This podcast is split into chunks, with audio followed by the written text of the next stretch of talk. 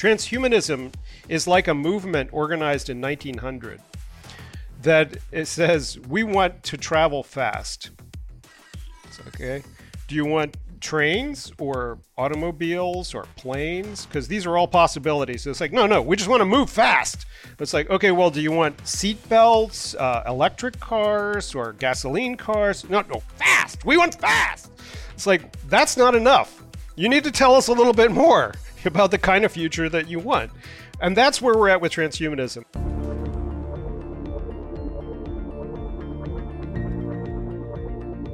Le podcast Humain demain. Salut à tous chers abonnés, ici Gaëtan de The Flares et on se retrouve pour la série de podcasts Humain Demain en collaboration avec l'AFT, l'association française transhumaniste. Dans cet épisode, nous recevons James Hughes. Il est sociologiste américain et directeur de l'Institut pour l'éthique des technologies émergentes. Je vais laisser Marc Roux l'introduire plus en détail. Alors, euh, disons-le tout de suite, hein, pour l'AFT Technoprog, euh, James Hughes n'est pas tout à fait n'importe quel transhumaniste. Euh, le fait que c'est notamment à la suite de la lecture de son livre, Citizen Cyborg, que les tout premiers membres, les cofondateurs de l'association se sont retrouvés. Sa définition, ce qu'il a d'abord appelé un transhumanisme démocratique, enfin en, américain, democratic transhumanism, euh, c'est important de préciser, on y reviendra, je pense. Et donc, c'était avant d'opter ensuite pour techno-progressisme. Eh bien, ça, ça a percolé avec une, une mouvance qui est euh, devenue aujourd'hui euh, dominante dans le transhumanisme francophone. Et depuis euh, 15 ans maintenant, nous avons eu régulièrement l'occasion de vérifier que ces analyses, elles correspondent beaucoup, me semble-t-il, aux, attentes des membres de cette association, de leur majorité en tout cas. Et encore euh, ce mois de juin, euh, pas plus tard, voilà que début juin, lors d'un colloque auquel nous avons participé ensemble à Marrakech, au Maroc, eh, eh bien, euh, on a eu l'occasion de se rendre compte de cette proximité. Au passage, je signale que vous pouvez retrouver toutes les vidéos de, cette, euh, de, cette, euh, de ce colloque à Marrakech euh, en ligne sur YouTube. Et donc voilà, c'est un plaisir de recevoir euh, James Hughes. Ensemble, euh, nous allons essayer d'approfondir pour mieux comprendre qu'est-ce que c'est que ce techno-progressisme qu'il incarne, je crois, mieux que quiconque. Cet épisode sera en anglais donc je vous invite à aller sur la version YouTube de l'épisode pour trouver les sous-titres en français. Sans plus attendre, aussi le podcast.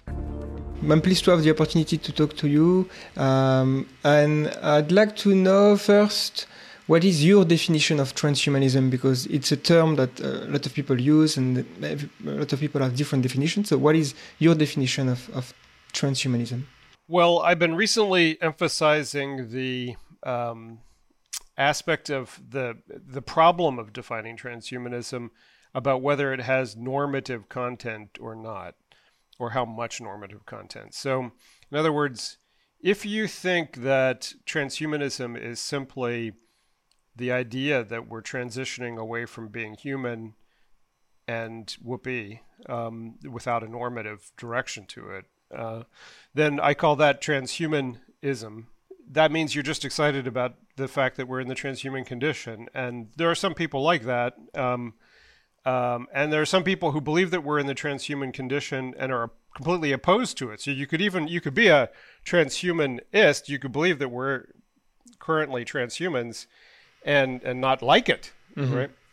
Now, if you, on the other hand, if you like Julian Huxley, um, think that there was this thing or a set of things called humanism, and um, that because we are now uh, technologically pushing the limits of what people will consider human, although I I think that's problematic too because I, I think that you know all of these definitions, what when we humans started and when we end, are just made up. But at any rate, if you think, as Julian Huxley did, that we need to come up with some new humanism to explain and and uh, and defend the values of the moment, then um, the trans part of that is it has to cover the past and the future that we're going to enter. Right? We have we we needed a humanism for our times.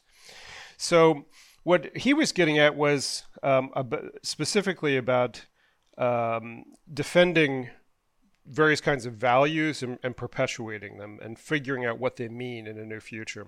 So for me, transhumanism is um, both of those things, and I am more interested in the normative in trying to figure out what the direction is that we should go in the future. Um, another way to look at this is that transhumanism is ancient aspirations to have more wisdom, more life, more intelligence, to, to be more than, than we are, that we've seen throughout history in cult and myths and stories and magical practices and so forth. And then three, four hundred years ago, the Enlightenment, the French Enlightenment, the Scottish Enlightenment, Russian Enlightenment, came along and said, look, you don't need to rely on magic um, or you could have a little magic, but you should mainly rely on science and technology. And um, science and technology will get you these things, will allow you to be smarter and healthier and, and all of this. Um, and that strain of Enlightenment thought then was connected to political ideas. It was connected to the idea of radical individual liberty, that we should control our own bodies, our own brains, our own reproduction. Um, it was connected to the idea of democratic legitimacy for government. Um, and it was connected to egalitarianism that we should have uh, that we should be critical of inequality and attempt to create equality. So, to the extent that these other political ideas were still attached to this techno optimistic idea that technology was going to produce all these wonderful things about the future, that's what I call techno progressivism. Uh, uh, but also, it's you know, depending on which pieces are connected, it's also transhumanism. So the transhumanism at its core is that techno optimism, enlightenment techno optimism. And then if you attach these value elements, we want more equality, we want more freedom, then it becomes a more fully fleshed normative project. And that's the transhumanism part that that I've been more interested in. I mean, I think it is descriptively true that we are transhumans, but that's not enough. Doesn't tell you enough about what we need to do. And uh, as a sociologist, what can you say about this movement and its impact on, on, on society today, and also uh, in shaping the way we see the future? Well, of course, like many intellectuals, I um, am fascinated by examples of intellectuals who had no audience at, in their time, but had an enormous impact on history.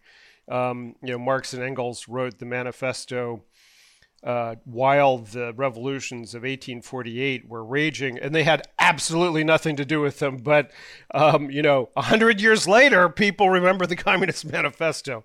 So um, that's, of course, the the template for the the intellectual gets it right, even though no one knows it at the time. Um, so I'm not quite sure how much influence transhumanists have. I mean, if we look back at our forebears, there's some that were geniuses that had an enormous impact on things. Uh, Condorcet, uh, the Marquis de Condorcet. Um, I think he's a, a le- totally legitimate candidate for a proto transhumanist and uh, was a part of the French Revolution and, of course, had an enormous impact through that. Um, uh, J.B.S. Haldane in England, um, one of the founders of uh, evolutionary biology, genius, had enormous political and scientific impact throughout his life. So, um, as individuals, transhumanists um, or proto transhumanists have had a lot of influence. The development of a movement uh, of transhumanism or a subculture of transhumanism in the 1990s, basically. Well, it, I think you can say that FM 2030's uh, circle in New York uh, in the 1970s was a transhumanist subculture. There are, you know, a couple hundred people involved in that. Um, and then in California, when the extropians get organized in California back in the late uh, 80s and early 90s, and they start having conferences and pool parties, and you know they they, they start getting it going. And that's when I first encountered the whole thing because I um, was the internet was developing and they had a very popular internet uh, email list. To what extent have these people had an influence? Well, um, they influenced people and and provided an ideological framework for people who have had an enormous influence. So an example of that would be Peter Thiel, uh, who was one of the founders of uh, PayPal and uh, uh Facebook and so forth. Um, a, an enormous billionaire who is one of the leading supporters of proto fascist politics in the United States. And one of the influences there was the kind of the dark side of transhumanism is that if if you want to say oh don't pay attention to climate change and inequality and racism and authoritarianism what you really need to pay attention to is how wonderful the future is going to be um, once we get rid of all the obstacles. And the and the and because the future is going to be so wonderful anything that gets in the way of that wonderful future has to be swept aside it really it's a moral imperative for us to sweep aside democracy or any political movement that might slow down the pace of innovation. So, in that regard, I think uh, tran- the transhumanists who were a part of Peter Thiel's circle, the neo reactionaries, have had enormous in- impact. Now, I, I think another way to look at it, though, is that um, transhumanism as a, as a liberatory impulse about how we might approach technology. So, you know, I, I constantly tell people look, you, you may like the Luddites, the idea of the Luddites, smashing machines.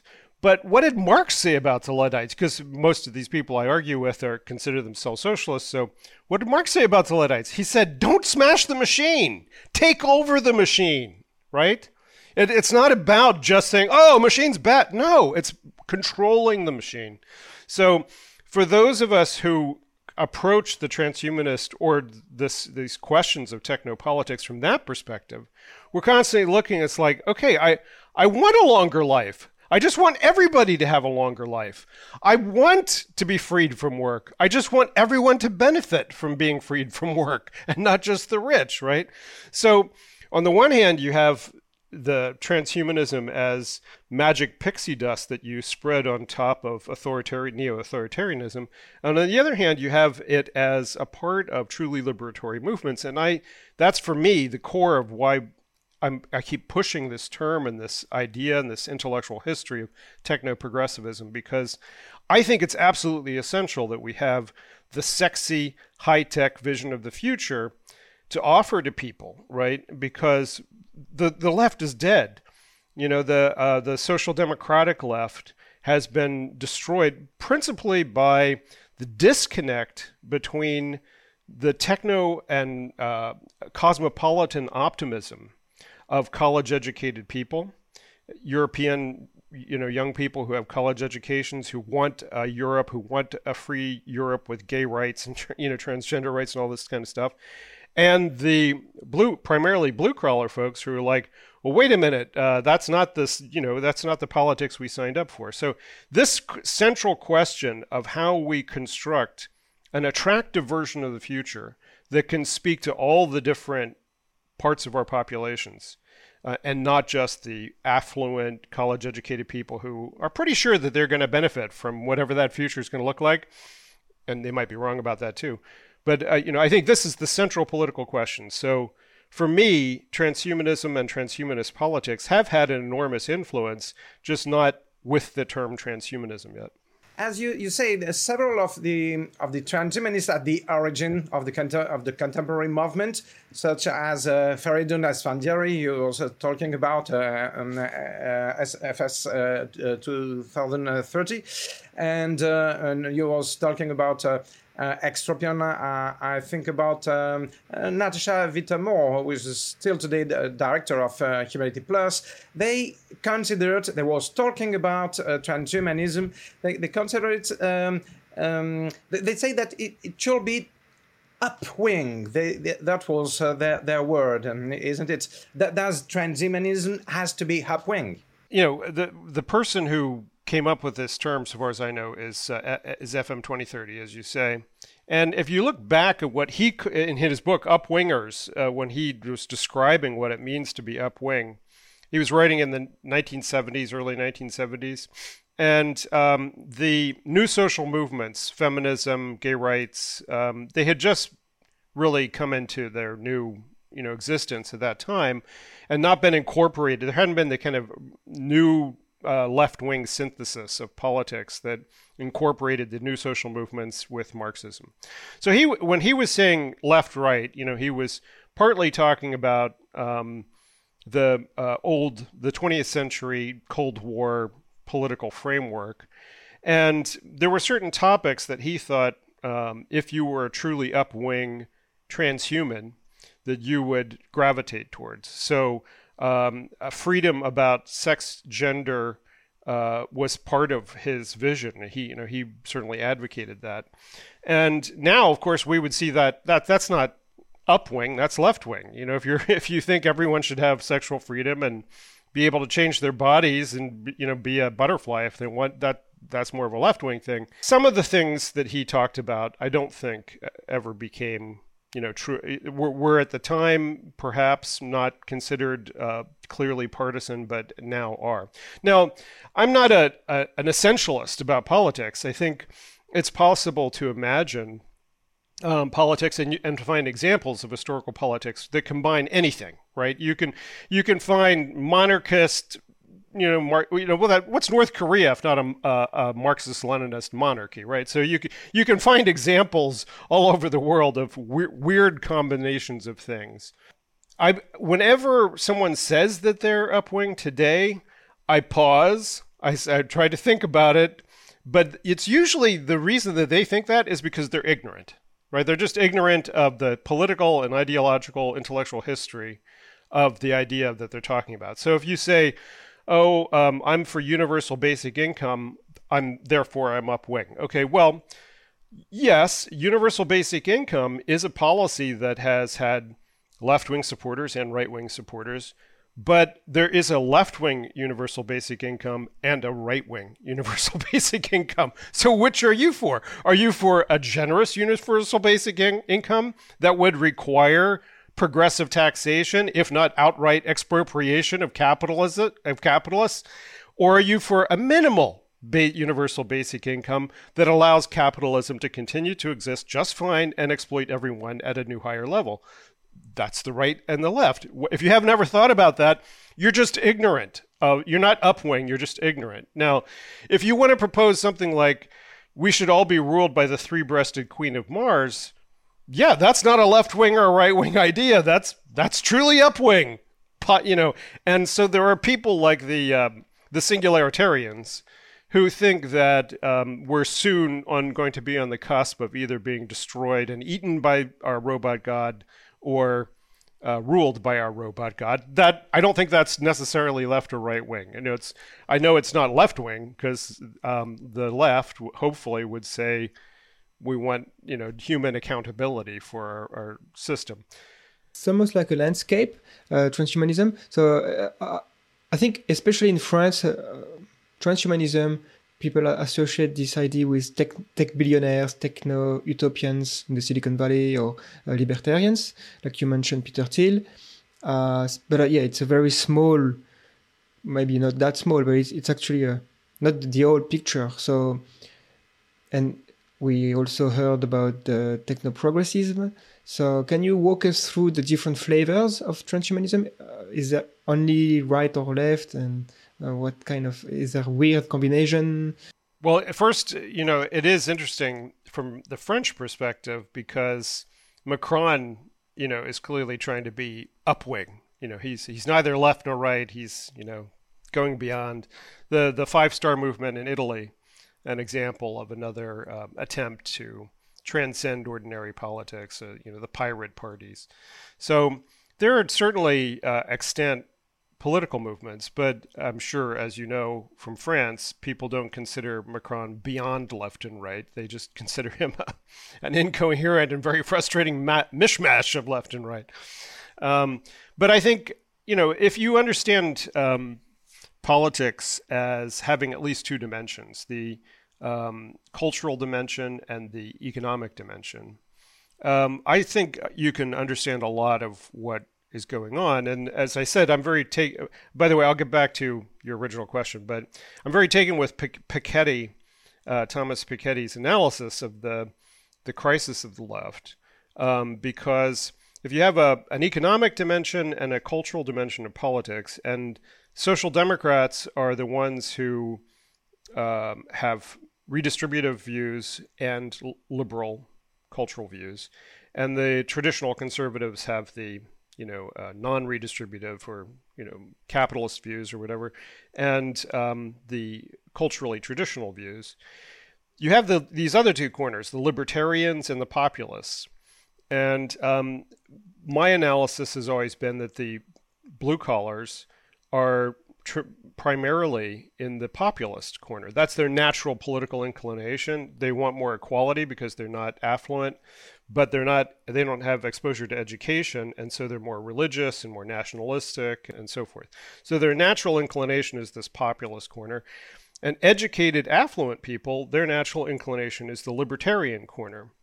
But because the politics is like this, you know, the social democrats are trying to get some working class people on the basis of economics and some educated people on the basis of culture, and the conservatives the opposite. And so these coalitions are very unstable depending on exactly where you, you know, position the dots in that in that uh, framework.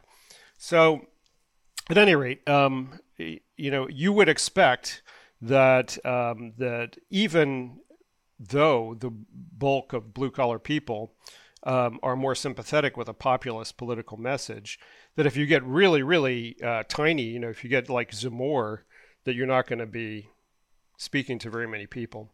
Um, at any rate, um, I, I, think this is one of the central dilemmas, and it relates to the transhumanist problem because, as I said, if you look at attitudes towards technology, artificial intelligence, genetic engineering, brain implants, to the extent that we've been doing survey research on this, one of the big there are two big correlates of people's attitudes in the industrialized world towards these technologies religion and education. And ed, and religion is actually a product of education right? So the, the more education you have the more secular you become.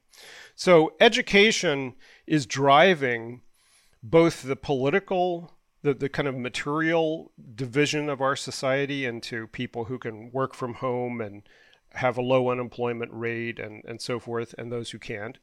It's also driving this cultural division of our society along these cosmopolitan enlightenment, anti enlightenment lines. And one of the things that's caught up in that is our attitudes about technology. So I think um, to the extent that the transhumanist project has uh, a nat- kind of natural political coloration, it's to side with this uh, the Brahmin left or the the college educated populations. And I don't think the Greens re- re- realize that yet. The Social Democrats don't realize that yet. I haven't seen any ultra left parties realize that yet. I wish Mélenchon would realize that. But, um, but as it comes down to things like transgender rights, it's been a joke for a long time that transhumanism has, oh, why don't you change your name? Because you sound like transgender. It's like, so what? you know, there's a very close relationship between what we're talking about here. Um, on the one hand, that you have a right to be anything you want to be, and on the other hand, you have a right to be anything you want to be. So um, we're both, you know, uh, involved in that. And to the extent that this transgender issue has become such a central fight, through you know, from Moscow to California, um, it is emblematic of the kind of technopolitics that we're going to be entering into, right? So um, another dimension here, I've been writing recently about um, the artificial womb and its effect on the abortion debate. Now, if you think that um, artificial wombs are just bad for women, um, I, I, understand. Um, the right would like artificial wombs so that they could um, take, if someone gets pregnant and doesn't want to keep a, their baby, they want to take the embryo and put it in the artificial womb. It's called fetal rescue. Um, but on the other hand, the artificial womb would completely upend the gender binary reproductive system, right? Anybody, you know, you could have two men uh, put together their genomes and put it in an artificial womb. No women have to be involved at any point. Um, so you know, this is the, when you go back to the uh, to the Huxleys, because uh, JBS was proposed artificial wombs back in 1923, and then he and his circle of crazy people wrote a hundred books about uh, the future called Today and Tomorrow, um, that they published between 1925 and 1935, something like that. And um, about 20 of those books address the, the idea of the artificial womb and how revolutionary it would be for the so- society. Some of them hated it, some of them thought it would be bad for women, some of them thought it would be bad for men, but they were fascinated by this idea of the artificial womb. So I don't know. I'm, I'm just riffing at this point. Take me back to your original question, Gaëtan. Yeah, I guess my, my question is uh, was also to, to try to, and, and you actually uh, mentioned that, that there is a little bit of transhumanism in every corner of the political landscape, uh, uh, up and down, left and right. Um, there's also a combination that are kind of weird, which is uh, fundamentalist. I mean, maybe not fundamentalist Christian, but there's Christian transhumanist. So, well, okay, well, let's start with the religion question because yes, uh, the vast majority of transhumanists, people who call themselves transhumanists, are secular, um, if not atheists. Um, and although you can kind of you, you can dig deeper there because many of the things that they're doing or thinking have a quasi-religious aspect to them, right? Um, if they think, you know, the end of the world's coming in a decade, and I have to do all these ascetic practices in order to survive the, you know, the the end times. That's not exactly a secular worldview, but um, at any rate, so the religious transhumanism, um, I think, is going to be very important, and in fact. Um, we when I was hanging out in Tübingen this last week, um, we were talking about the Vatican. The Vatican has a new project called uh, Humanity 2.0, and they've been uh, in the Pontifical Academy, and they've been pulling together um, both Catholic and non-Catholic scholars who write about posthumanism, transhumanism. So they seem to have a new and ongoing interest, not like under Ratzinger, who was just like no, just say no. Um, the Catholics, I think, are g- going to take some time. Um, there is a Protestant Christian Transhumanist Association in the United States, um, but the biggest transhumanist religious organization is the Mormons, because the Mormon uh, Transhumanist Association considers transhumanist ideas to be the fulfillment of Mormon prophecy. Um, more or less. They're they're you know sometimes they're just atheist Mormon uh, people who grew up in Mormon culture who are atheists who just like talking about the ideas. But anyway, um, so there's the religious aspect, but most of us are secular, and then within the secular, um, I would say you know some of us are political and some of us are not, um, uh, and some of the religious are secular, too, uh, political too. But um, the the ones who are apolitical, there's a couple basic subcultures. There's the longevity subculture, the people who are really concerned about health and medicine and diet and things like that. And that subculture goes back a long time in the United States and and Europe. Um, you know, my the college I went to was founded in 1830s by perfectionist Christians who um, were vegetarian and at the time, there were all these spas that you could go to where they would, you know, give you enemas and sit you in a frozen bath and, and make you eat, you know, squirrels or whatever, and, and think that it was for your health. Um, so this this uh, culture of longevism is been around for a long time. It's just that today it has a scientific basis and it's connected to the transhumanist thing.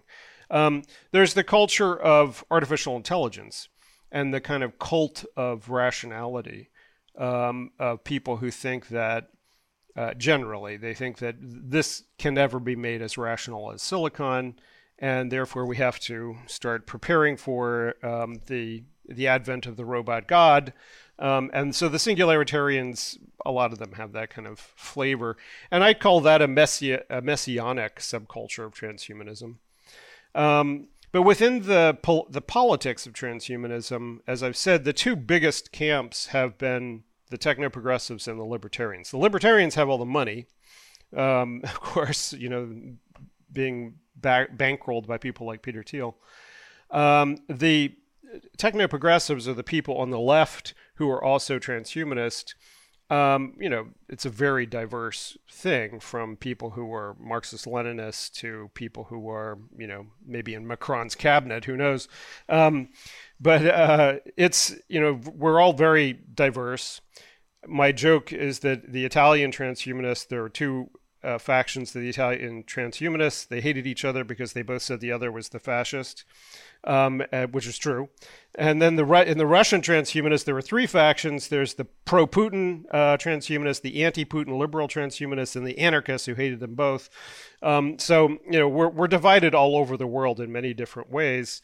Um, but broadly speaking, there is. Um, a left of transhumanism and a right, a libertarian right of transhumanism. Now, the most right wing aspects of transhumanism are the ones that I was talking about, the neo reactionaries. people like Yarvin who have argued for monarchy, argued against women's equality, argued against liberal democracy, and um, and those are the people who have been influential on aspects of the, the alt right, Trumpism, neo reaction, Steve Bannon, et cetera, et cetera. Yeah, and so you also, uh, well, you're known for the idea of techno progressism.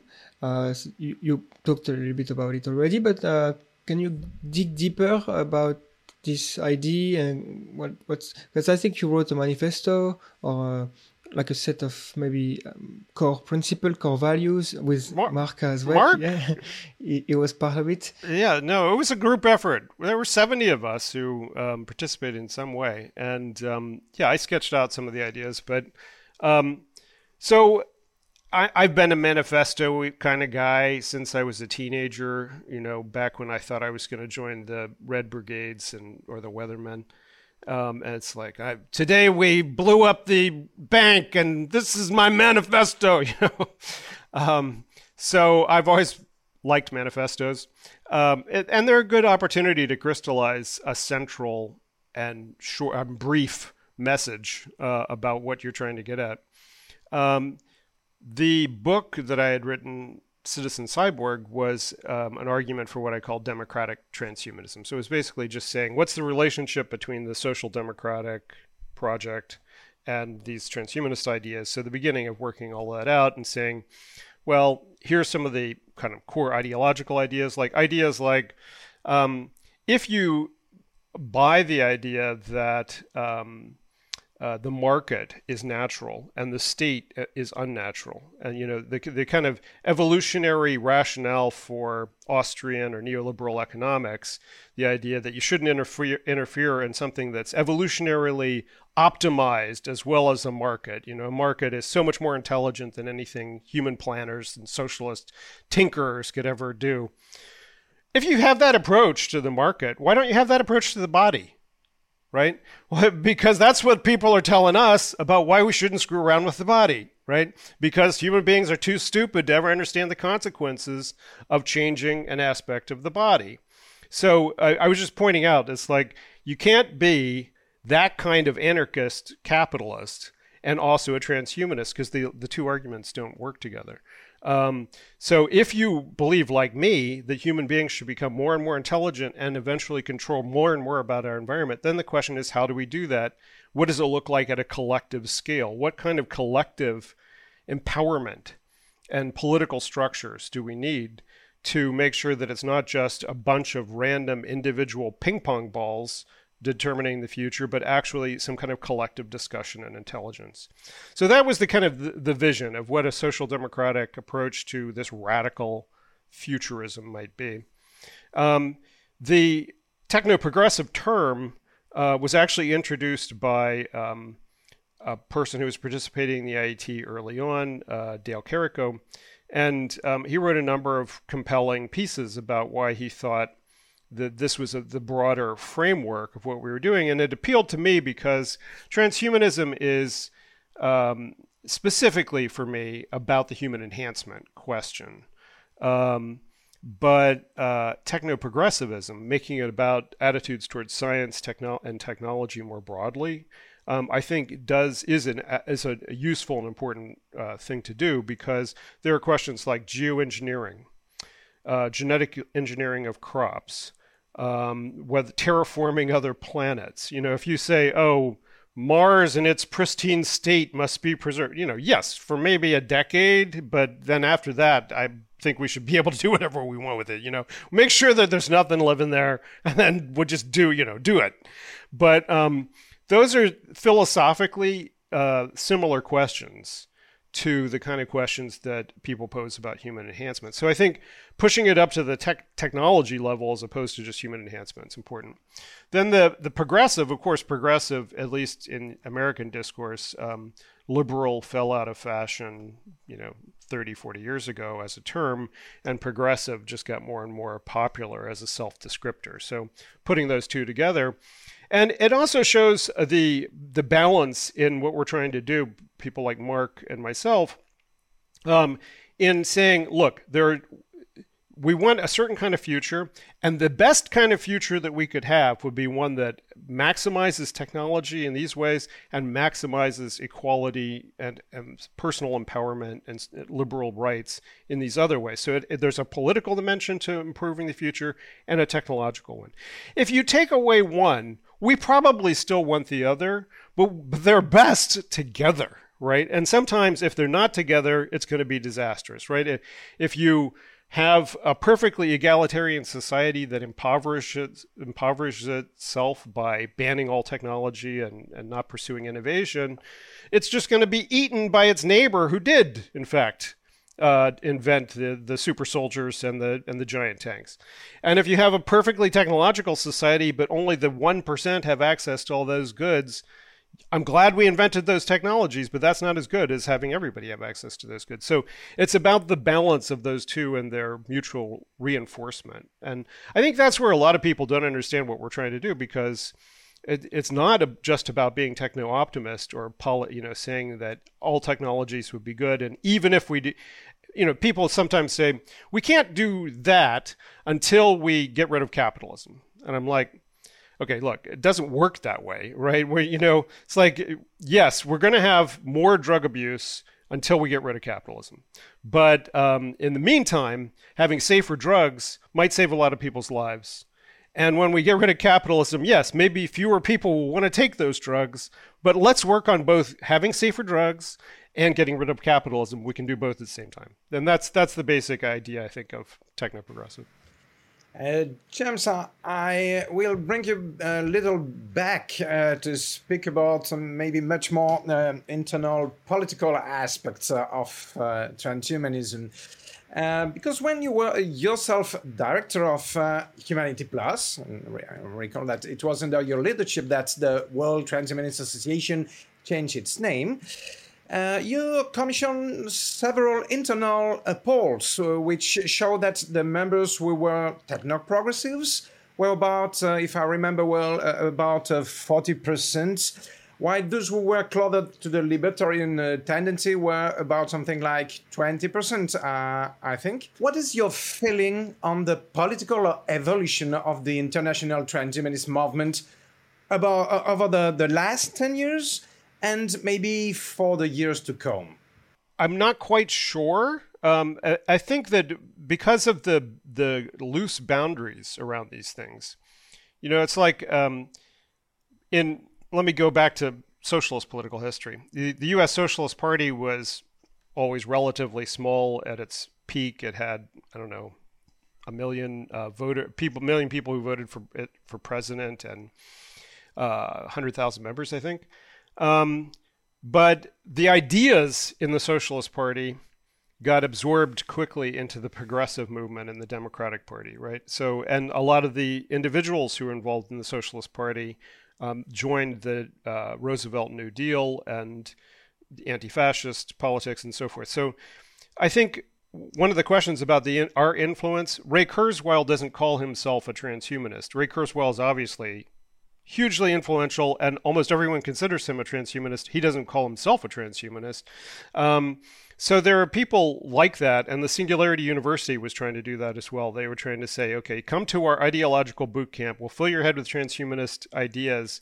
You don't even have to call it transhumanism after this, and you're not. You don't have to be an advocate or an evangelist for a movement. All you have to do is go out and be rich. You know, go out and get as make as much money as you possibly can, and um, so is that a you know is that the influence or ideology of transhumanism? Anyway, um, there are very few you know ideological self-described transhumanist organizations left in the world.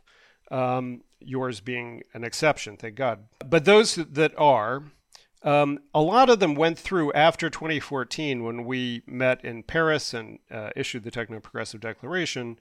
Um, we were, I think, cognizant at the time that um, that there was a political uh, a need to be more clear about the political directions that we were taking, and and a lot of interest in engaging politically at the time. So um, various parties got organized: the the Transhumanist Party in the UK, the Transhumanist Party in the US. The Transhumanist Party in the US um, is mostly libertarian. Um, you know, Zoltan Istvan was not not a deep thinker, but um, he was uh, you know most of the things that he said were libertarian, and then the party that came out of what he did is mostly libertarian. But David Wood in London um, and the people involved in the UK Transhumanist Party were mostly from our set, the techno progressives. Again, not interested in you know articulating the relationship between Karl Kautsky and techno-progressivism the way I am, but um, you know at least broadly liberal left people. Um, so there have been a variety of attempts, and um, uh, some of them are on the right and some of them on the left. Um, but I would say that you know the, the collapse of the vision was reactionary in itself, the collapse of the vision of what we were trying to do back in the 2000s. I was coming out of uh, 25 years of being a social democratic activist. I'd been a delegate to the Socialist International. Um, I had uh, built the first website for the Socialist International.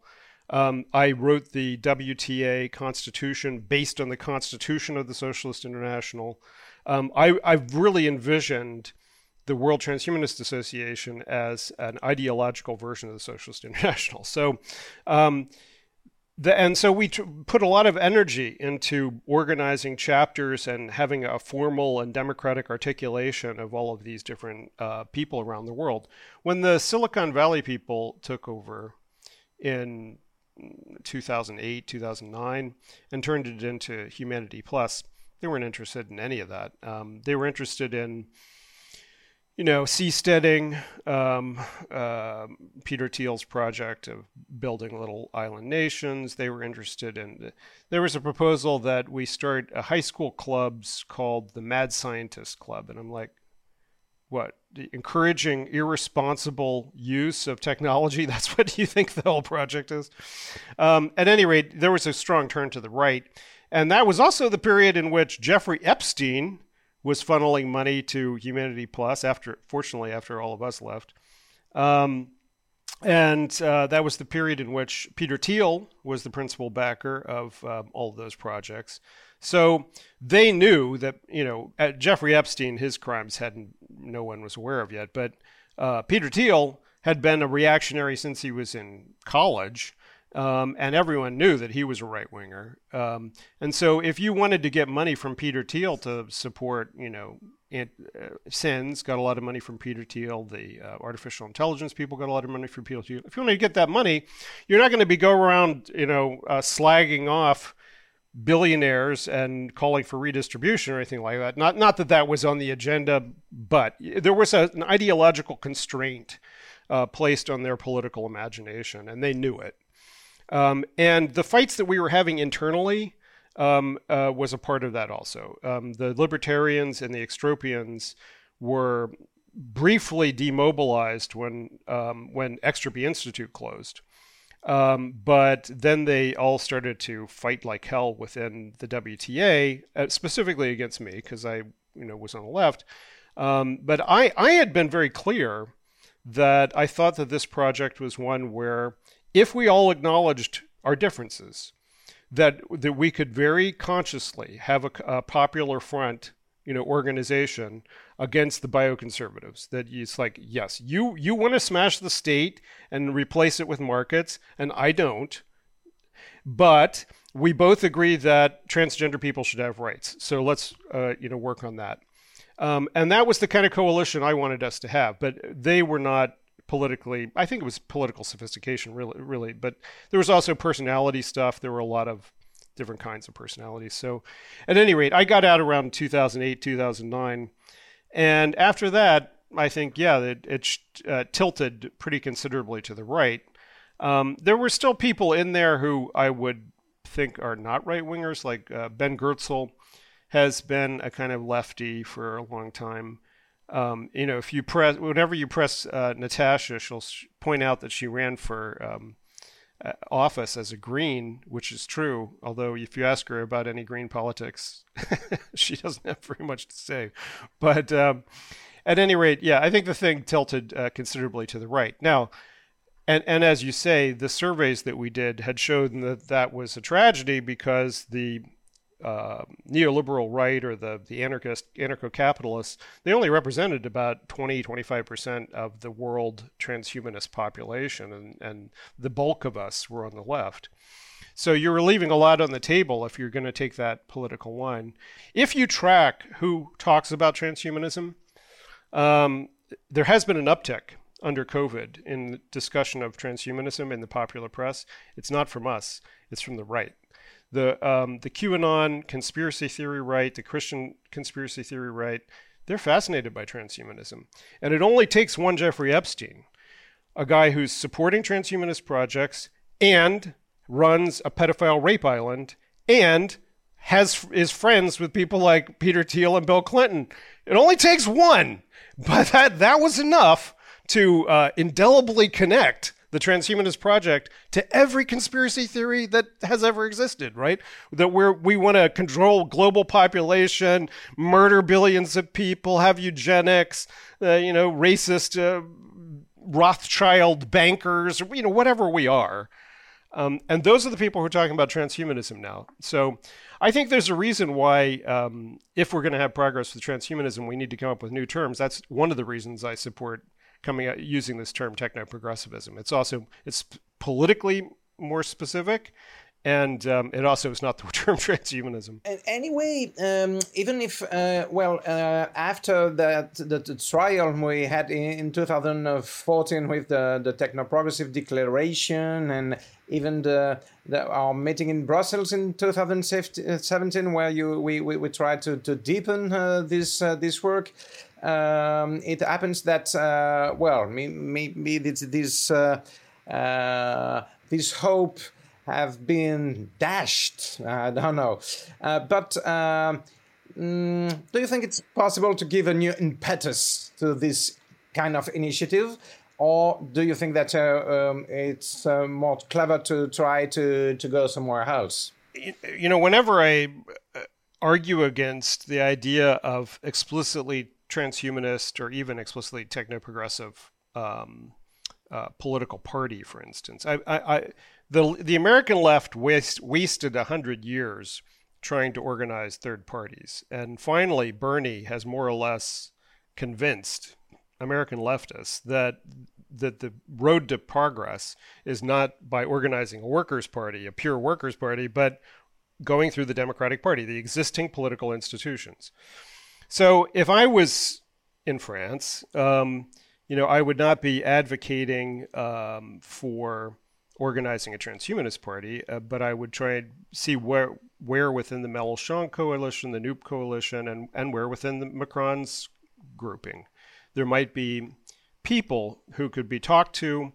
Uh, which are the think tanks? Which are the magazines and newspapers and journalists who need to be cultivated, who are sympathetic to these ideas? And you start building a network that probably won't be explicitly Noop, and it won't be ex- hopefully not exclusively Macron, but you know th- that will be something along those lines that would connect all the people. Um, so a lobby, being a, a, lobby, a social movement, and just on the same model as environmentalists had to do, feminists had to do, um, and so on, and the labor movement had to do. Um, so uh, that's what I've been advocating for. Now, uh, are we in a stable political global situation? Are things changing very, very rapidly? Are all our assumptions about what works politically and doesn't work politically questionable? Yeah, we're, who knows what's going to happen? You know, Europe's on fire. We just went through a global pandemic. Uh, we have a world war. It's like all kinds of things could happen, and all of and there's been declining trust in every industrialized country in the organized political party form. Um, and and yeah, probably people are looking for new answers. Are they looking for new answers from a bunch of white guys who want to um, you know genetically engineer their children? Probably not. Um, and so. Uh, you know, if we really want to have a political influence, I think it, we have to figure out how we fit in um, the existing you know flow of, of political change. We're clearly opposed to far right Christian fascist nationalism, right? That none of us, except for a very few of us, and fuck those guys, but none of us want to support that kind of politics. So we're on the other side, but there are a lot of people on the other side. And um, and that that was why we wrote the techno progressive declaration. It's like, look, we need to find our home and start building these connections. Here's what we need to talk to the feminists about. The feminists for the most part, are very suspicious of of these technological projects. Gender is a big driver of these attitudes about techno optimism and techno pessimism, and so there's a lot of barriers there. But if you're principally concerned about securing women's rights to use technology to control their own bodies, then we we have something to talk about, right? Because we agree with that.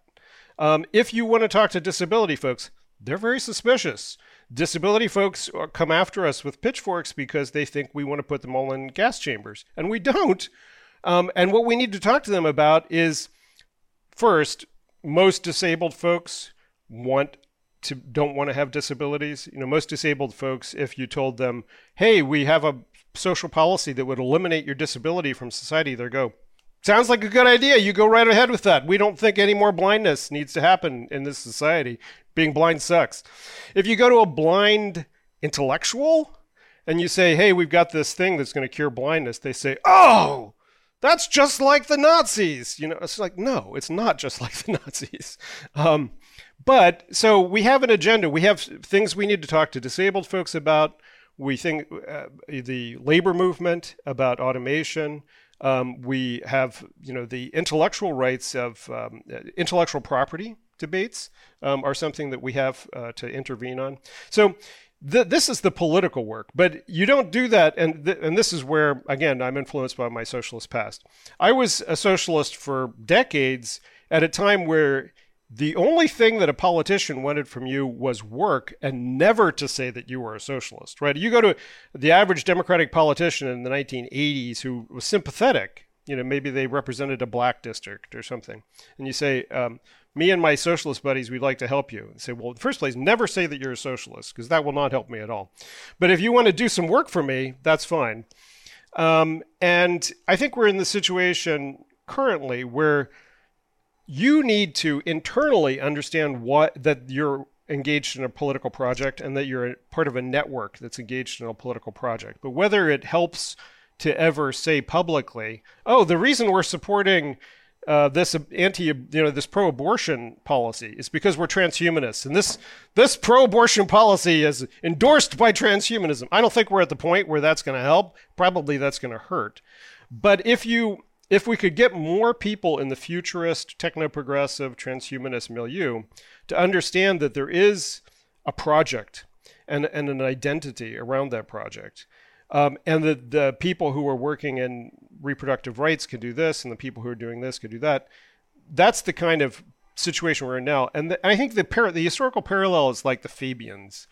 Now, the Fabians were pretty out there and public about their work, but the Fabians, in the sense that there have been times um, when the kind of the transition from being a salonier, you know, like being a philosophe in uh, 18, 1780s, you know, having dinner parties and talking about curious ideas, and then you get to the late 19th century, and you people, some of those people begin to form little utopian socialist communities and communes and study groups and things like that.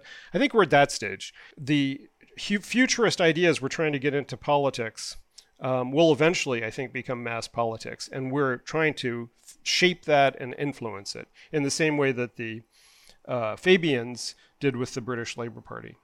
There's also uh, something you advocate for. Um, it's called the longev- longevity dividend. Recently, um, the left has begun to uh, no, some people in the American left, English language left, have noticed that um, a lot of billionaires are talking about population. Uh, Elon Musk is anxious about it. You know, the World Economic Forum, all, all kinds of people are anxious about the birth dearth. The Chinese Communist Party just realized that they're going to start shrinking as a country and be half the size that they are now by the end of the century. Uh, that that's going to be a disaster. Um, we look at the social dysfunctions of Japan you know, Japan's already shrinking, and all of the young people are so depressed that they lock themselves in their rooms and never come out again. You know, we're facing some some demographic issues, and we need to adjust rapidly.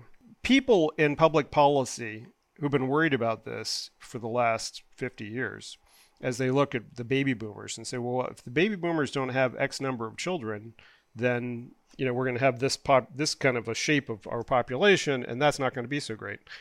So they began to talk about entitlement reform, raising the retirement age. I mean, you've had these fights in France. Um, I think that they're fighting about in Australia. And so the question is, um, as the life expectancy rises, how do how does society and our social policies change and adapt? Um, well, one critical factor, um, at least at the old age end of it, is that uh, if you are a sick or disabled senior citizen, so if you have Alzheimer's disease or heart disease or cancer or something like that, um, you're going to cost four, five times as much to society as if you're not. So if you're just living quietly by yourself as an 80 year old, um, you have your friends, you have your children, but you're not sick and disabled. You don't need a daily nurse to come in. You're not in a nursing home. Um, that's one thing, and the state can relatively easily afford that. If you're uh, if you need full time 24 nursing care and a bunch of expensive medicine, you're you're way way more expensive for society. Now, in public policy, since basically the World War II, where it's been difficult to talk about the relative costs of keeping people alive. But it's just a fact, right? That um, shrinking number of working age adults um, to provide for the, the, the, taxes, the fiscal taxes, to pay for a growing number of disabled seniors. So the long, the first idea of the longevity dividend is, what if we could keep those seniors healthy longer? right? To keep them from losing their abilities longer. That would reduce the burden of the welfare state and um, partly address this old age dependency ratio between the shrinking number of workers and the growing number of seniors. So that's that's part of the longevity dividend. How do we do that? We're on the cusp of uh, being able to mass produce and provide to everyone as a part of universal health insurance, hopefully, except the United States because we're a third world country. But um, uh, you know, everywhere else, provide to everyone through universal healthcare system therapies that would slow down the aging process. And by slowing down the aging process, keep people from getting Alzheimer's and other dementias, cancer, stroke, heart disease, et cetera, et cetera. Um, so, in order to get those therapies, the longevity dividend requires that the European um, medical research agencies and the U- US uh, coordinate and allow research into anti aging. And because um, it's impossible to do medical research for something that's not a disease, we either have to convince those agencies that uh, anti-aging therapies would be preventive of other diseases, which they would be, almost all you know diseases of aging, or that aging is a disease in and of itself, which would be a more progressive step. That aging is a disease process, and that you can um, have a therapy aimed at that. Now, uh, in the United States, Food and Drug Administration has permitted one trial to proceed uh, on metformin, the uh, diabetes drug, with with the novel characteristic, they didn't say aging is a disease and you can try to cure aging. But there's still some clinical complications there. But what they said was um, you can measure as the outcome a reduction in Alzheimer's, dementias, stroke, cancer, heart disease altogether as indications that this may be slowing down the aging process. If they get less of all that, um, it's not, and that was important because otherwise, clinical trials had to say, we are trying to cure cancer or we are trying to cure Alzheimer's disease, saying, we understand that aging is what's behind all that. So here's what you need to do. So the, the, the importance of that example is that um, we need to, we have a, a practical political and policy agenda today to have the kind of basic science funding, the, the biology of aging program, the U.S. Uh, National Institutes of Health, is only about $50 million. And we spend trillions, you know, we spend a lot on Alzheimer's, research on cures for therapies for Alzheimer's, cancer, heart disease, and so on, but very little on the core you know process of aging itself. So we need to expand those budgets, um, have more research on those. We need to change the clinical trial pathways um, and facilitate the idea that you can do this research in the first place. So either have aging as a disease or have some kind of special carve outs for this kind of project. And then we need to look at things like how do we speed it up? Because if you if I were to start giving you an anti-aging drug and then to see whether it kept you alive longer, and if it, especially if it did keep you alive longer, it could take, you know, 50 years to get that trial done. So we need something that um, tests the success of an anti-aging therapy in a shorter period of time, and we call those biomarkers. So hormonal uh, or other chemical si- signals in the body that are pretty reliably tracked to your biological aging process.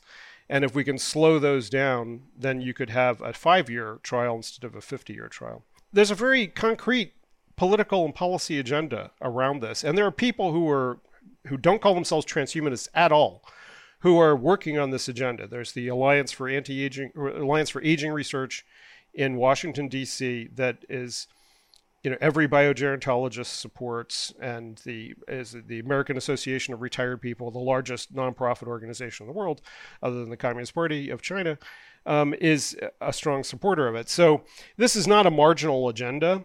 They just don't think about it in terms of the the broader project of a longevity dividend. Now, just let me say the at the other end, we also have the issue of how globally we deal with the declining fertility rate. I do not believe that people have to have children, and I don't. I you know I I'm, I'm not a pronatalist in that regard. I'm not a pronatalist in this idea that um, it's any obligation uh, or part of a moral fulfillment to have children. Although don't tell my children I said that because I tell them that they have to have children all the time. I want grandchildren, but um, but in terms of you, I don't care if you have children in general, I do think we have a problem if um, the if life sucks so bad that even though people wanted to have children, they say we're not just yeah we can't do it in this world. And I think that describes about half of the decline of fertility, especially since COVID. Uh, you know the f- fertility rate crashing in China, all throughout Europe, all throughout the world, the, the fertility rate has crashed. And so I think we do need, we do have a moral obligation to make life as easy as possible for those who would like to have children and to improve the lives of those children as much as possible. Because if you're going to produce fewer of something, at least make it higher quality, right? The the whole project here we went from from agricultural labor where it's like pop out 25 kids only half of them will survive and the rest will work in the fields and it doesn't make any difference how smart they are we went from that to well you're not allowed to do that anymore you have to send them to school and spend half a million dollars to raise them it's like oh really if i'm going to do that I, I would like them to be really smart. I would like them to play violin by the age of four and, and go to Harvard if I'm going to spend half a million dollars in most of my life on this project. So I, we're, we're already moving in that direction with children. But our policies, at least in neoliberal countries like the United States, our policies don't reflect it, right? We have uh, a lot of child poverty. Our primary educational system sucks. So we have a lot of work to do at that end to make life better for parents and for children if we want the kind of future that we want. And so I think we have things to say at both ends of the life spectrum, and um, that could be critical to balancing, rebalancing the welfare state in the 21st century. But uh, one of the objections that, uh, as uh, techno progressives, uh, we can uh, heard, uh, I think, mm, quite often, is that well, um, we are something like um, dwarves, um, and the, the real um, transhumanism is um, really much more in the hands of the digital giant uh, of in California and uh, elsewhere, not only in the US, um, somewhere in, in China or, or somewhere else. These actor, actors gives, give a, a, very strong direction to the evolution that uh, our use of human enhancement techniques may, may follow. So uh, the question is uh, how influential uh, can techno progressivism really be? And uh, how can it, it make itself heard? Because uh, maybe okay well those all that are very good, good ideas uh, but um, uh, it stay at a very low level. You, you will explain uh, how uh, uh, um, FM Esfandiary was had an influence on somebody like um, Peter Thiel uh, today we have uh, Elon Musk. I don't know to to what extent and how can uh, techno progressivism can really influence our societies to counterbalance the individualistic trend. Is um, lobbying is enough? Well, there's uh, two ways to approach that question. First is will there ever be and is it a project that we should work on to have an explicit, you know, like a fourth international of techno progressivism? And, um, you know, we, we acknowledge that these are the French techno progressives, and these are the Germans, and these are the Russians. And um, only our solid comrades who have the ideological purity should be recognized. You know, no, I don't think it's going to be like that. Um, the opposite end is to say techno progressivism is this vague thing that we've seen throughout history that encompasses all different kinds of people like Condorcet and, and Haldane. And these, we're going to say, these are the 10 things that are happening in the world right now that we think are techno progressive. So, uh, and you can see this within left politics as well. You know, it's like, uh, well, yes, the working class is not um, self consciously revolutionary, but this particular union and this particular campaign, you know, these are the things that we think represent the cutting edge of the workers' movement right now and therefore should be supported. I think that we can do easily. We can say the Universal Basic Income campaign, efforts to expand anti aging you know medicine research and access all these things are the things that we support and we can call them a techno progressive agenda now how do we connect the people who want to be techno progressives uh, or how do we is there a reason to organize people consciously as techno progressives to support these things? I, I think it's an important question to pause with because, as I said, with the, my experience with the American left, um, sometimes it doesn't help at all, right? If if a transhumanist were to, as I gave you example already, you know, transhumanist saying, "I, as a transhumanist, support abortion rights," Yeah, that's what the right says already. They say that abortion rights is a part of a transhumanist agenda to murder babies, and you just help them by you know feeding into that. So maybe not um, organizing self-consciously as a transhumanist. So that, but that doesn't give us anything to do then, right? Um, and I do think we have something to do. Um, First, I think we need to make clear that we're not connected to the parts of this that we don't like, and that's the that's why techno progressivism is superior to transhumanism, as far as I'm concerned. But secondly, there are a set of ideological and political questions that you only really understand if you see the totality of these things as connected, right? That um, if you, for instance, say don't see um, artificial wombs as just a oh a novel that's a novel idea. No, artificial wombs has a very old history uh, and, uh, and politics to it that is connected with women's empowerment in many complicated ways. And it's the techno progressives who understand that at an intuitive level and understand that the questions around that are connected to the disability rights and connected to space travel and connected to artificial intelligence in all these different complicated ways, political and ideological ways. So I do think we have that role. Now, is that enough for us to say, come join our techno progressive project and ideological study group? Mostly we have been the kind of spillover, the left wing spillover of transhumanism. And transhumanism has had that juice. But I just, I don't think trans, both for the reasons the, the kind of contemporary uh, toxic nature of transhumanism, but also transhumanism just isn't enough. It's like the example I think, uh, oh no, I gave it to George recently. Transhumanism is like a movement organized in 1900 that it says we want to travel fast. It's okay. Do you want trains or automobiles or planes? Because these are all possibilities. So It's like, no, no, we just want to move fast. It's like, okay, well, do you want seat belts, uh, electric cars, or gasoline cars? No, no, fast. We want fast. It's like, that's not enough. You need to tell us a little bit more about the kind of future that you want.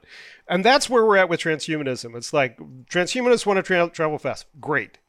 Do you want uh, regulation of clinic, clinical medicine, or do you want this all to be done illegally on offshore um, experimental Dr. Moreau Islands? Um, you know, do you want uh, Elon Musk to control the world along with some artificial intelligence robot god, or do you think that the rest of us should have some say? You know, th- these are important questions, and if just being a transhumanist doesn't answer any of them, really, and um, and you could be the op, you know, depending on where you land, you could be the the worst enemy of the other transhumanists. So, just being a transhumanist doesn't tell you anything. So, I think that for that reason, even though transhumanism has had more of the juice of movement, um, I think we need to go in different directions. James, uh, I think that's uh, we are reaching towards the the end of our, our conversation. But I have a, a last question which is maybe a, a, little much more personal question, if I can permit myself.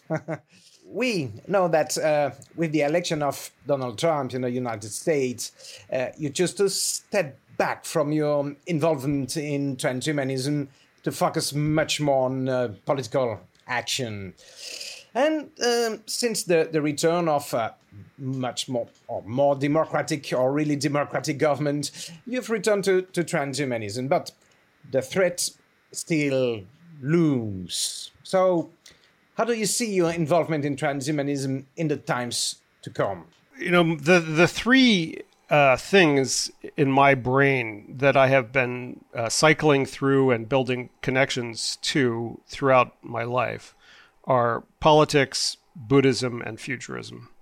And um, so, you know, Cyborg, the moral enhancement, Cyborg Buddha project, that's about that, the futurism and the Buddhism part, et cetera, et cetera. Um, and I felt that when Trump got elected, in the context of Brexit and Erdogan and Putin and Xi, everything else that was happening in the world, there was, I felt and still feel that there was a global rise of neo authoritarianism and a, a, democratic recession, that there were, the democratic governments were um, under threat in some global uh, way that I didn't understand and didn't expect, um, and that I really needed to focus on that, and that. Um, that's where I, this anxiety about transhumanism and futurism being uh, a distraction that is sold to us uh, to distract us from how terrible the present is turning out to be.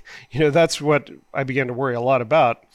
Now, I was told pretty quickly by friends that they did not see it that way, that they thought that one of the reasons that we had ended up uh, in the situation that we're in is that the left did not have a compelling vision of the future, and that um, the project, the work that we do, um, could contribute to that. And I still think that that's true.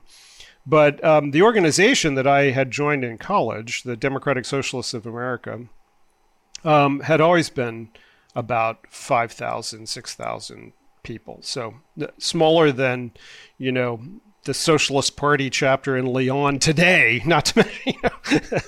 um, but when Trump got elected, uh, and then Bernie ran, uh, a whole bunch of people joined. And the average age of our organization dropped from 61 years. Um, again, I, I, do the surveys for them as well. Uh, that dropped from an average age of 61 to an average age of 30. And so the millennial left took over. And they made a bunch of changes. Um, I was a strong Europhile and a strong um, socialist supporter of the Socialist International, even though you know it's not never been what I wanted, but um, it's still the idea of the Socialist International. So we withdrew from the Socialist International. We endorse um, uh, the BDS campaign against Israel, which we had not done before. Um, we took on the abolish police and abolish prisons idea, which believe me, the older social democrats had never thought about abolishing the police, uh, or much less wanted to talk about it. Um, so there were a whole bunch of political changes. Um, And for me, the political, um, a, a, key moment in American political history was when the Students for Democratic Society, the, the American Socialist Party in 1959, 1958, they had an educational wing. Uh, the League for Industrial Democracy, and they were getting college students to join in the late 50s, early 60s. They were getting college students to join this thing and um, trying to rebuild a democratic socialist politics they turned into the Students for Democratic Society, and they had a founding convention in '61 at Port Huron, where um, they were writing the um, their their foundation statement. And um, Michael Harrington, who was um, the most famous socialist at the time in the United States, member of the Socialist Party, he was sent to observe. And they started to debate the communist question, and the young social socialists at this meeting um, were not sufficiently anti-communist for the Socialist Party folks, um, and they had actually invited a member of the Communist Party to attend the meeting. Um, and so Michael Harrington freaked out, and he wrote back, called the Socialist Party office, and told them they, they've gone communist, and they locked, they changed the locks on their offices in New York. So when they got back from Michigan to New York, they were locked out of their offices. And that was the found kind of foundational split between the new left uh, of the 60s and the old left. And by the end of the 60s, the new left had fractured into Maoists and terrorists and all kinds of stuff principally because they didn't have enough anti-communism, right? I mean, I I have always been an anti-communist. The communist experience set back socialism for 100 years. Lenin was not even a true Marxist. He made it all up. Russia was not supposed to be the the whole thing. I am an anti-communist. If the socialists and social democrats had been able to educate and connect with and stay in touch with these young people, we might have had a different story of the 60s. You know, we would not have perhaps had SDS fly off into a billion pieces um, and blow them, literally blow themselves up in certain times. Um, and so when I confronted the fact that in after 2016 that the American left was growing exponentially, uh, having you know there were chap there was a chapter in my rural town that I never expected that there to be. Um, but it was full of these young people who had revisionist views about the Soviet Union, about China, about um, all kinds of things that I that I found very problematic. I said to myself, "Look, um, I'm in the same situ- We're in the same situation that Michael Harrington was. We can either get really mad and say, "You guys don't uh, know anything about the 20th century. What about gulags? You know, 50 million dead. Blah blah blah blah." blah. Or we can say, "Okay, let's work through this. Uh, I we agree about so much. Uh, you know, your your views on foreign policy and 20th century history, perhaps we have to set aside for a moment. That worked for me for a while. I engaged in political education. I was open with people about the fact that I was not a Leninist, did not appreciate the Marxist Leninist Leninist legacy. Um, but it didn't work after February 24th, 2022, because the position that Russia was in the right and that the United States is always and forever and NATO is always in the wrong.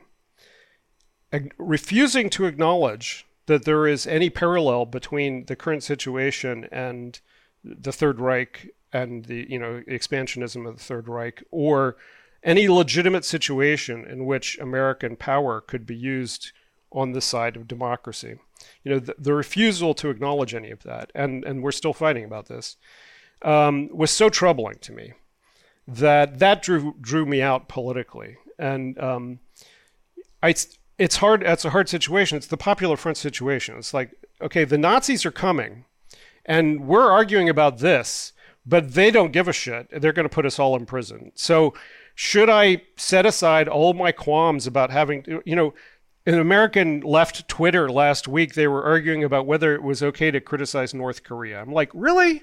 You can't bring yourself to criticize North Korea?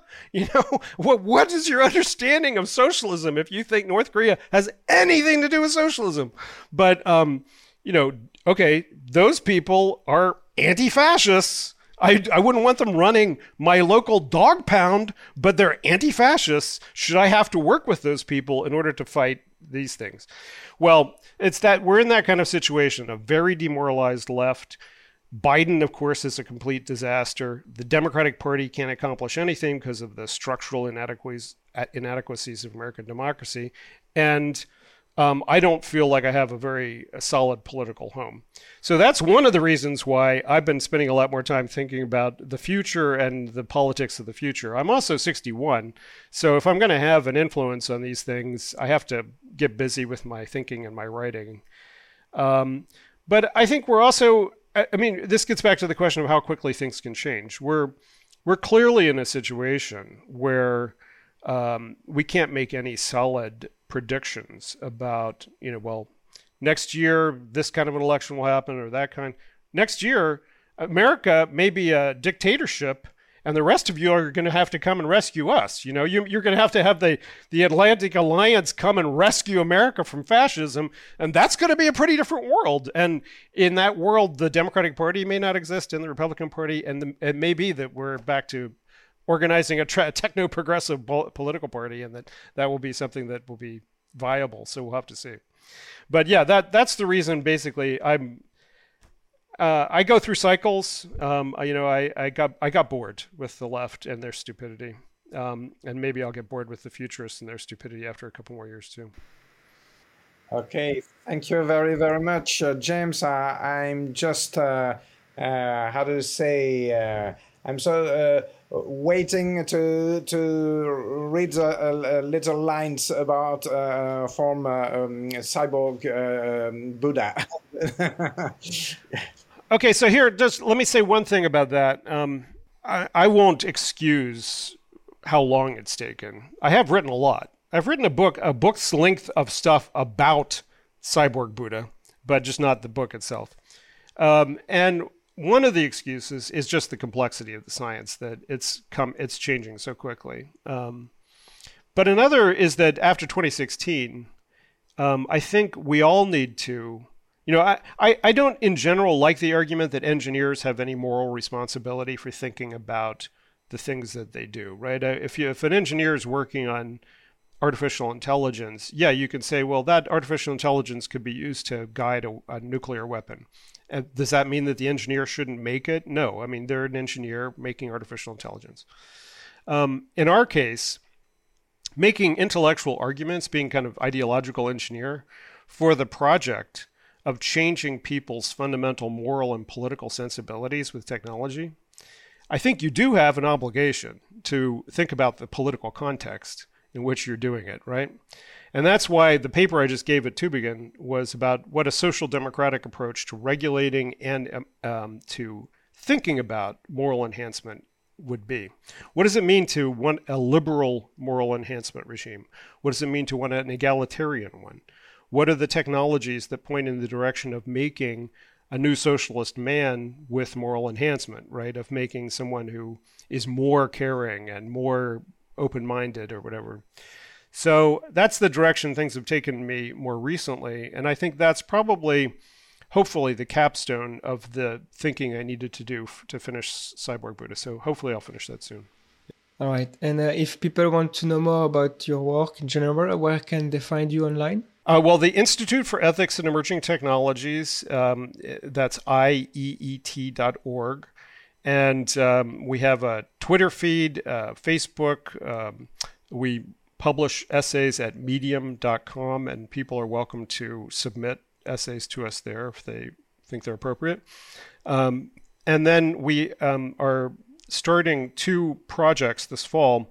One will be a project on artificial intelligence at work here in Boston at the University of Massachusetts Boston. Um, and the other uh, is we'll be hiring a postdoc to work on human enhancement ethics at the University of Turin under Steve uh, Umbrello, who's our managing director. And um, we hope to co- expand more collaboration with our European comrades like you, Mark. So, great. Well, thanks again, James, for your participation. My pleasure.